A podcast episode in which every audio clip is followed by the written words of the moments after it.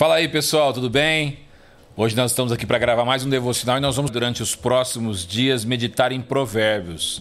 E por que meditar em Provérbios? Provérbios é um livro dentro da Bíblia que nos traz muita sabedoria. Foi escrito pelo rei Salomão, o homem que pediu uma sabedoria extraordinária a Deus e Deus o deu para que ele pudesse escrever Provérbios. Em Provérbios a gente aprende muita coisa, não só para nossa vida cristã, não só para nossa vida com Deus, mas para nossa vida cotidiana. Em Provérbios, nós aprendemos muitas coisas que nós podemos aplicar no nosso dia a dia. Por exemplo, no nosso trabalho, na nossa família, nos nossos relacionamentos, nas nossas finanças. Existem diversos ensinamentos em Provérbios que nos ajudam a viver melhor. E eu quero meditar hoje com você em Provérbios capítulo 1. E olha que interessante a definição que o próprio Salomão traz para Provérbios. Olha só que incrível isso daqui. Ele diz assim: Estes são os provérbios de Salomão, filho de Davi, rei de Israel. Sua finalidade é ensinar sabedoria e disciplina às pessoas e ajudá-las a compreender as instruções dos sábios. Sua finalidade é ensinar-lhes uma vida disciplinada e bem-sucedida e ajudá-las a fazer o que é certo, justo e imparcial. Estes provérbios darão juízo aos ingênuos e conhecimento e discernimento aos jovens. O sábio que os ouvir se tornará ainda mais sábio. Quem tem entendimento receberá orientação ao examinar o significado destes provérbios e parábolas, das palavras dos sábios e dos seus enigmas. Olha só que interessante. Então Salomão diz: quem estudar esses provérbios, quem ler esses provérbios, vai se tornar mais sábio, vai se tornar mais inteligente, vai ensiná-los a ter uma vida disciplinada e bem-sucedida. Essa é a finalidade de provérbios. Então, nós temos algumas coisas aqui que Provérbios capítulo 1 me chamou muito a atenção. E eu aprendi demais e você vai aprender também. Olha só que interessante o que Salomão escreve no versículo 7 de Provérbios capítulo 1. Ele diz assim: O temor do Senhor é o princípio do conhecimento, mas os tolos desprezam a sabedoria e a disciplina. A verdadeira sabedoria, o princípio dela é temer o Senhor. Existe muita coisa em volta dessa palavra temor. Por vezes as pessoas não querem dizer que é sentir medo de Deus. É claro que dentro de um relacionamento de amor nós não sentimos medo, porque nosso Deus é um pai muito amoroso. Mas ao invés dele dizer aqui, Salomão poderia ter dito aqui nesse texto: o amor ao Senhor é o princípio da sabedoria. Mas antes de amá-lo, é necessário temê-lo.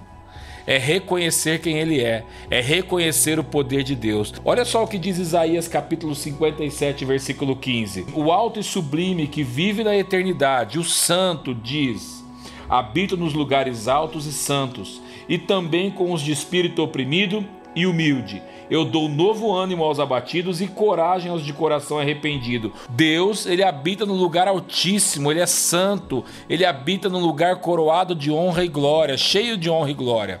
Mas ele também habita com os contritos de coração.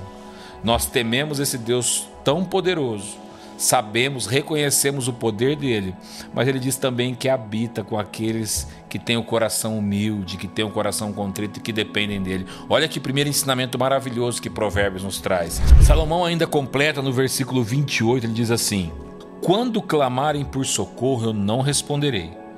Ainda que me procurem, não me encontrarão porque detestaram o conhecimento e escolheram não temer o Senhor, rejeitaram meu conselho e ignoraram minha repreensão.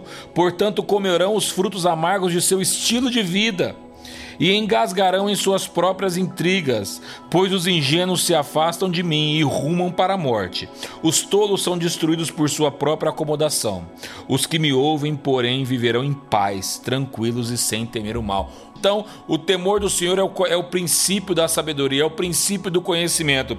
Mas ele diz aqui também que as pessoas são vítimas do seu próprio estilo de vida. Porque vocês não me temeram e decidiram viver o seu estilo de vida da maneira que vocês bem entendiam e não de acordo com a sabedoria que lhes é proposta, então agora vocês vão colher o fruto dessa escolha. Existem também consequências para aqueles que não querem temer ao Senhor ou não desejam temer ao Senhor, estão deixados à sua própria sorte. E qual é o segundo ensinamento muito poderoso que existe aqui em Provérbios 1? Ele diz assim, no versículo 10: Meu filho, se pecadores quiserem seduzi-lo, não permita que isso aconteça.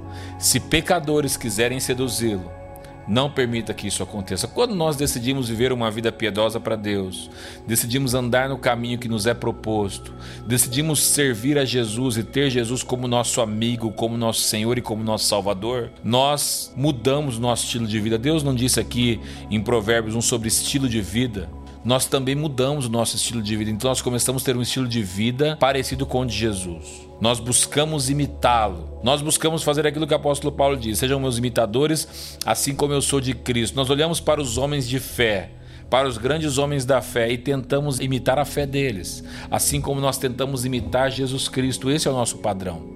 E quando nós fazemos isso, nós nos afastamos de algo que se chama pecado. E o que é o pecado é realmente errar o alvo é não fazer aquilo que Deus desejaria que nós fizéssemos, é andar na contramão daquilo que Deus nos pede, daquilo que a Bíblia nos ensina. E ele diz aqui: meu filho, se pecadores quiserem seduzi-lo, não permita que isso aconteça. Uma grande sabedoria que esse versículo tem para nós de Provérbios é não nos deixarmos ser seduzidos pelo pecado ou por pessoas pecadoras. O mundo fora hoje, o estilo de vida que o mundo tem hoje, é um estilo que vai totalmente contra a vontade do nosso Pai. O estilo do mundo hoje, moralmente dizendo, é totalmente em desacordo com a vontade do Pai, com a vontade bíblica para mim e para você. Uma coisa que você precisa fazer para que você seja uma pessoa muito sábia é realmente não cair na sedução do pecado. Com esses dois ensinamentos de Provérbios 1, a sua vida será muito abençoado e muito feliz. Lembra que esse provérbio diz no começo que a finalidade dele é ensinar vocês uma vida disciplinada e bem-sucedida. Então, o princípio para uma vida bem-sucedida, para uma vida abençoada, temer ao Senhor e também se afastar do pecado ou não se permitir cair na sedução de pecadores. Amém? Guarde essa palavra no teu coração. Guarde essa palavra dentro de você. Resista ao pecado e tema o seu Deus. Para que você possa temer ao Senhor, você precisa conhecê-lo. Nós só tememos e amamos aquilo que nós conhecemos. E conhecer a Deus não é somente dizer da boca para fora, eu conheço Deus. Todas as pessoas dizem que conhecem Deus ou que até mesmo creem em Deus. Mas o relacionamento com Deus, um relacionamento próximo, de amizade, um relacionamento próximo, de amigo para amigo, é totalmente diferente. Isso nos faz amá-lo e temê-lo. Tá bom? Então esse é o primeiro Provérbios, Provérbios capítulo 1. Guarda aí no seu coração. Deus te abençoe.